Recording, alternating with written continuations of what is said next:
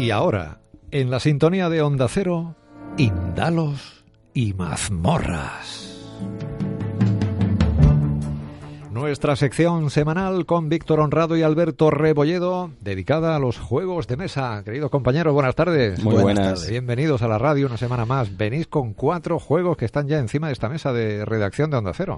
Sí, sí, hoy venimos con fuerza. Bueno, Hoy he venimos- visto uno que eh, este lo tengo yo concretamente desde hace un montón de años, en busca del Imperio Cobra. ¿Y serías capaz luego de explicarlo un poco? Lo único que recuerdo, porque hace un montón de tiempo, es que tiene una figurita, una cobra realmente, no sé si era dorada o plateada, que me llamaba mucho la Ujú, atención. Plateada.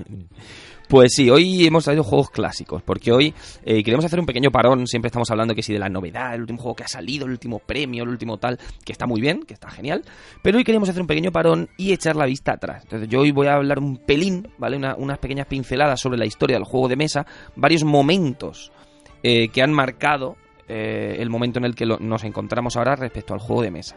El juego de mesa es algo que ha acompañado a, a la humanidad desde prácticamente el principio. Parece muy, muy heavy esto, pero es, es así. Los primeros restos de juegos de mesa, que son unos dados, se encontraron hace- en el... O sea, se- datan del 5000 antes de Cristo. Mm.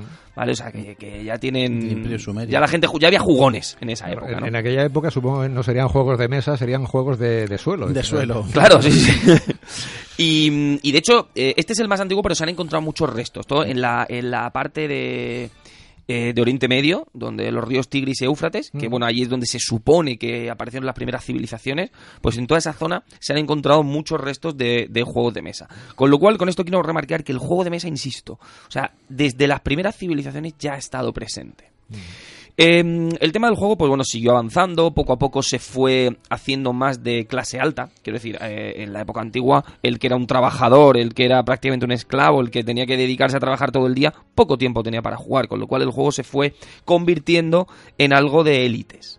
Po- Poco tiempo y me imagino de poco dinero también. Claro, o sea, y evidentemente estamos hablando de cosas muy rudimentarias, muchos juegos hechos de madera, hechos de piedra, incluso hechos de hueso. Mm. ¿vale?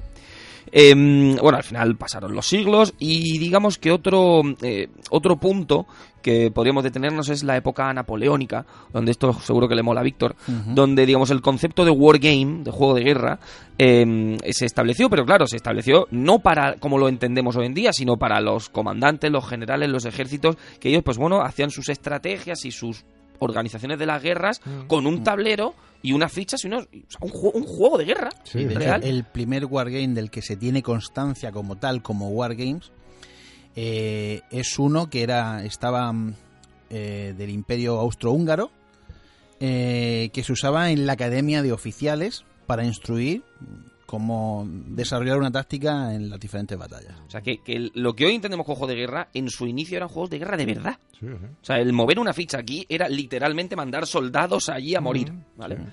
Luego, pues bueno, eh, fuimos, fuimos avanzando hasta lo que podríamos denominar el inicio de- del juego de mesa moderno, ¿no? El inicio, el, el- la mecha, que fue en 1930 y pocos la aparición de Monopoly. ¿Vale? Digamos como ya el juego de mesa comercial, ¿no? Que ya sale a las, a las tiendas, aunque en un principio también era para gente de clase alta.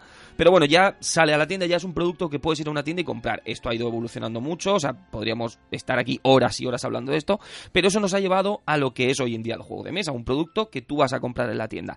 El juego de mesa, de hecho, no deja de ser al final un capricho. Quiero decir, el que necesita dinero para comer no se lo gasta en un juego de mesa, Claro, claro. creo yo. O sea, entonces, no deja de ser un, un capricho.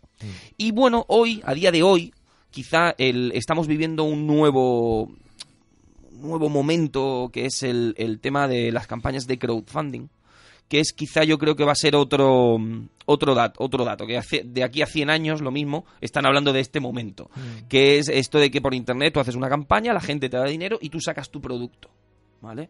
Eso es algo que hace unos años pues era impensable. Hoy en día esto prácticamente está moviendo el mundo y el tema del juego de mesa se nutre mucho de, de esto. Eh, muchos juegos de mesa que sería impensable que pudiesen salir de otra manera, salen así, sale porque la gente le da financiación. Como anécdota, el año pasado, no miento, hace dos años, el juego de Conan recaudó en 5 minutos y 14 segundos, 5 minutos y 14 segundos, 3 millones de euros. ¿Qué me dice? Cinco minutos. en cinco Cuando repito minutos. la cifra, tres millones de euros. Una barbaridad, ¿no? ¿Vale?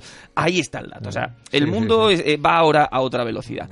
Y dicho esto, pues bueno, Víctor nos va a hablar de, de una serie de juegos clásicos que la gente ya de cierta edad eh, recordará, espero que con mucho cariño, y que no todo es novedad. Mm. Bueno, es que, mm, vamos a ver, siempre como dice Alberto, hablamos siempre de novedades, el último juego para jugar con nuestros hijos. Bueno, muchos de nosotros los que jugamos empezamos esto porque empezamos jugando de niño a estas cosas. Pero es que esos juegos, que hoy en día siguen siendo igual de válidos, siguen siendo igual de divertidos. Si tú te divertías con 8, 9, 10 años jugando a En Busca del Imperio Cobra, ¿por qué no se van a divertir tus hijos de 8, 9, 10 años jugando a En Busca del Imperio Cobra? Mm. Algunos, pues como veis aquí, conservamos los juegos originales, pero Sí, sí, tienen su caja Su bastante caja, deteriorada, sí, los sí, cuatro claro, juegos. Eso es que han tenido una buena vida. tienen juegos. 30 años. Claro, es buena cajas. señal, significa que se ha jugado mucho se con ha jugado ellos. mucho. Y tienen 30, 30 y tantos años muchos de ellos. Eh, bueno, yo quería recomendar especialmente tres. ¿vale? Eh, en busca del Imperio Cobra, eh, Risk y Estratego o su versión fantástica, que es el Drácula, como el tengo aquí. Básicamente porque se han reeditado. Entonces da igual que no conserves los tuyos de niño, pues se han reeditado. Y hoy en día está no solo en tiendas de especialidad, sino en cualquier gran superficie, vas a Carrefour, al campo, cualquiera que vayas, los encuentres además por precios de entre 25 como el Drácula, 35 euros el Risk, que es el más grande. Eh, son juegos tremendamente divertidos, son sencillos. El Risk, digamos que es un wargame casi de conquistar el mundo, podría ser el, el más complicado y su reglamento es una página y media. O sea, en una cuartilla. O sea, no tiene, no tiene más. Son juegos que yo creo que hoy en día los juegos, incluso los sencillos, se han ido evolucionando y se hacen algo más complicados. Estos juegos en su día eran tremendamente sencillos, en- me entendían por entonces que un niño no iba, a no iba a entender algo complicado y los hacían muy, muy, muy sencillos. Pues son juegos que hoy día siguen siendo igual, igual, igual de válidos para divertirse con, con nuestros hijos ahora jugando. Y quería hacer una última recomendación. Es un juego del que José Luis, nuestro compañero José Luis, podría hablar mucho, largo y tendido de él, porque sé que jugó mucho. Hoy, pues bueno, en este momento no está aquí con nosotros, pero espero que lo escuches, José Luis. Por aquí tenemos un Espías y Confidentes, eh, que es también un juego de borrás muy antiguo, pero sé que José Luis jugaba mucho. Y, y quizá, bueno, él en otro programa podrá hablarnos largo y tendido de este que lo juego al explicase que, él, pero- que lo explicase él, que él pues, Eh. nos dijo que pasaba los veranos enteros jugando con sus primos. Espías y confidentes. Espías y ¿eh? confidentes, De sí. Borrás, que además es de las clásicas Sí, también. sí, sí, de las clásicas. Cefa, Borrás, son las típicas de toda la vida.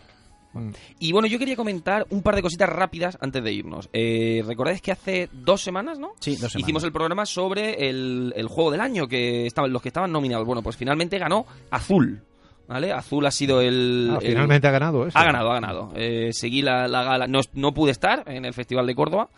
em, pero bueno, seguí la gala prácticamente en directo y ganó, ganó el premio. Eh, bueno, aquí hicimos un- una porra, yo creo que fue un poco. Estamos entre Sagrada y Azul. Sí. Y al final, pues bueno, se cumplieron un poco la- las expectativas. Eh, un apunte, ahora que dices hablando de premios, de juegos, bueno, pues mira, aquí Imperio Cobra, cuando se editó en el 85, ganó las medallas de bronce al juego del año. Correcto. Aquí en España.